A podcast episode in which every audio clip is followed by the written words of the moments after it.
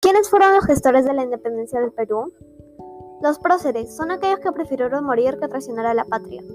A continuación nombraré los más conocidos. José Gabriel Condorcanqui, Tupac Amaru II.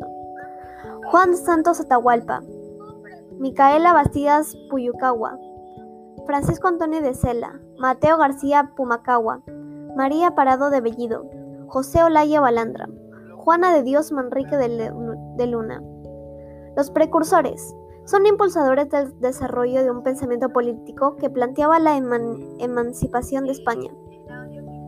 Entre ellos están José Hipólito Unanue y, y Pavón, humanista y defensor de la salud del hombre. José Baquijano y Carrillo, reformista peruano, hombre de derecho y profesor de la Universidad de San Marcos. Toribio Rodríguez de Mendoza.